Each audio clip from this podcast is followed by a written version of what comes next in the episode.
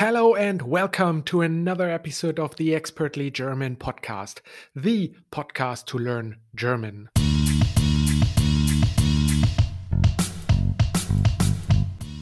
Hallo und herzlich willkommen zu einer neuen Episode des Expertly German Podcast, dem Podcast zum Deutschlernen. And today's episode doesn't start with a saying, but a quote, and a quote from Johann Wolfgang von Goethe, who is a famous, well, I would say, polymath and poet. So, and this is how the saying goes, or not the saying, but the quote. Mit dem Wissen wächst der Zweifel.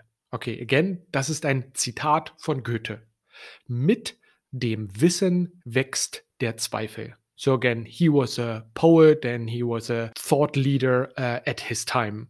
And so, what this um, citat, what this quote means is doubt grows with knowledge. Well, and with this food for thought, we are starting today's episode. So let's start with the news. I will read the sentence in German and then I will translate it also into English. And the second part of the podcast is an exercise for you. Before we continue with the episode, just a little reminder you can find the transcript of the podcast in the show notes below. Also, I just launched a 10 week program that teaches you German. There are two programs available one for A1 levels and one for A2 to B1 level. And the good thing about this program is that I will send you material, videos, homework, and quizzes throughout the week when you join the program. And then in the weekly group session, we will discuss the topic that I've sent you per email.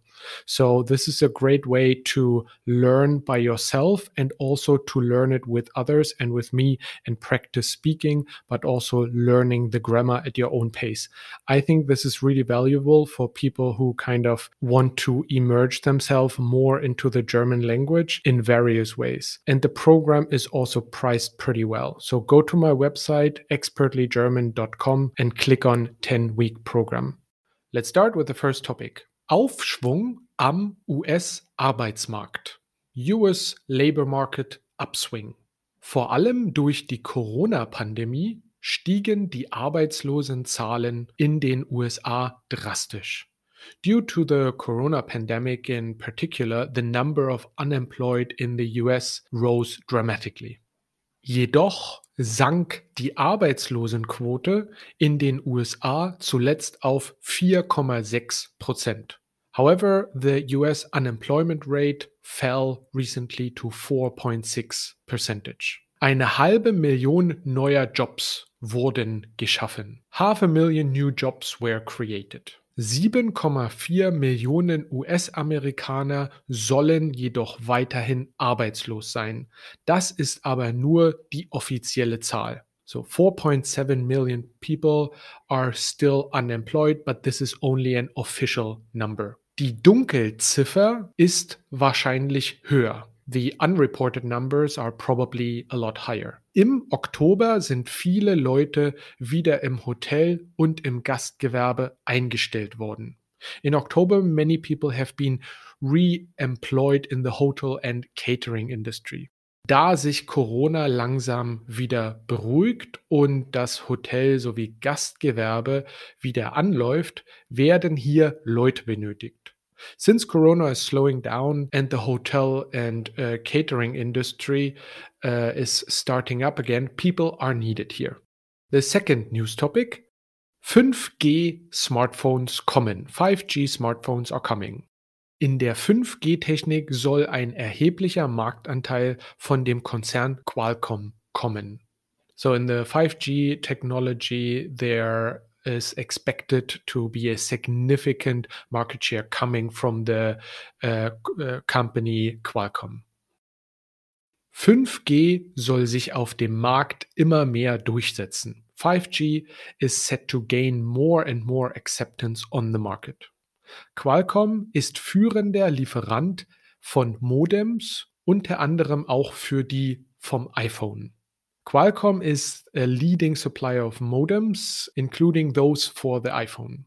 Es wird damit gerechnet, dass der Marktanteil in 2021 um 36 bis 40 Prozent steigt. Das entspricht 500 bis 550 Millionen verkauften 5G-Telefonen.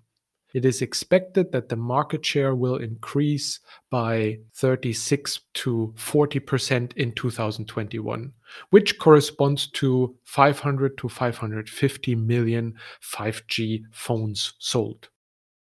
Vodafone ist hier in Deutschland auf dem Vormarsch. Vodafone is here in Germany the leader when it comes to 5G network. Sie haben angekündigt, dass sie das 5G-Netz flächendeckend in Deutschland ausbauen möchten. They have announced that they want to expand the 5G networks across Germany. And the last news topic: Proteste in Polen gegen Abtreibungsgesetz. Protests in Poland against the abortion law. In Polen ist eine Frau bei der Geburt ihres Kindes gestorben, da die Ärzte nicht eingegriffen haben. In Poland, a woman died giving birth to her child because the doctors did not intervene.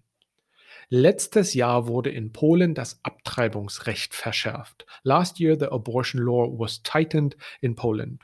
Die junge Frau hatte nicht genug Fruchtwasser. The young woman did not have enough amniotic fluid. I hope I said that word correct. Aber die Ärzte haben lieber abgewartet, bis der Fötus von selbst stirbt, anstatt rechtzeitig einzuschreiten und die junge Frau zu retten. But the doctors waited for the fetus to die instead of intervening in time to save the woman. Wegen diesem Vorgehen gingen am Samstag Tausende auf die Straße mit dem Motto keine einzige mehr, um dafür zu sorgen, dass in der Zukunft so etwas nicht mehr passiert und man das Abtreibungsgesetz ändert. Because of this procedure, thousands of people protest on the street on Saturday with the motto, not a single one more, to ensure that something like this no longer happens in the future and that the abortion law is changed. Okay, so this was the news topic. Now we come to the exercise. I am going to say a sentence, but I leave um, the word blank that you have to fill out. So let's just start, and I give you some time to figure out which is the right word that you have to figure out here. Let's go with the first sentence. Ich klettere auf blank Berg. Okay, so which is the article that you have to find here? Is it der? Is it den? Is it das? Is it dem? Ich klettere auf blank Berg. So Berg is masculine, which is the mountain, and auf is a two-way preposition. So it can either take the accusative or the dative case. So we use the accusative case when there is a wohin, a change in state, and the wo when, well, there's a specific location. So here we have the answer would be Ich klettere auf den Berg. Den with an N like North Pole. Because we have the accusative case. I'm climbing onto the mountain. So there's a change in state. Second sentence. Ich hole es aus blank Tasche. So Tasche is feminine, die Tasche. Uh, the question is, which article do you have to put in here? Is it really die Ich hole es aus blank Tasche. Okay, so the pros amongst you might know that aus is a dative preposition.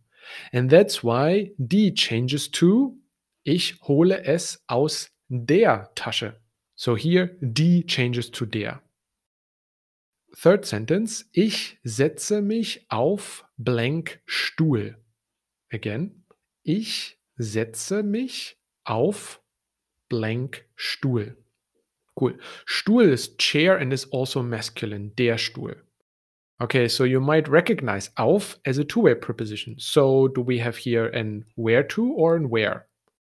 I'm sitting down onto the table is accusative. So, ich setze mich auf den Stuhl. Again, like with an N, den Stuhl, like North Pole.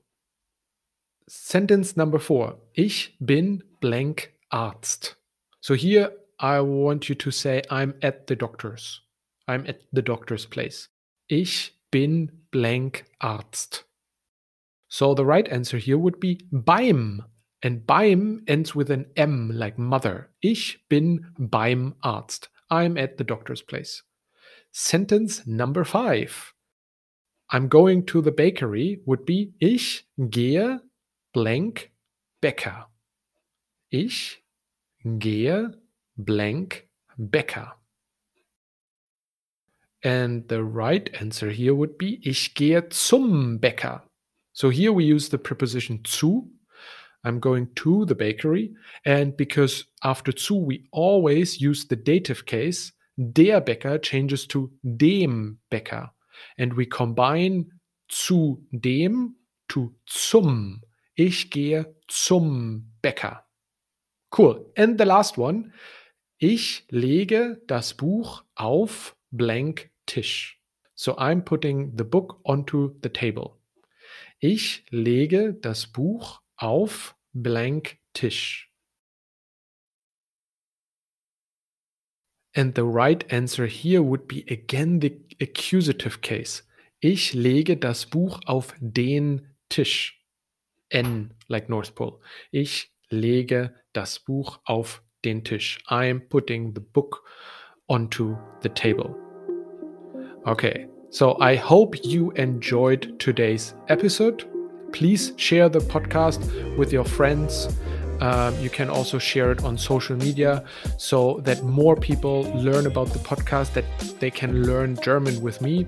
Also, I'm offering currently the 10 week program, as I already mentioned before. So go to my website, expertlygerman.com, and you can find more information there, or you just go on the link in the show notes. I also offer private lessons. You can also find that in the show notes.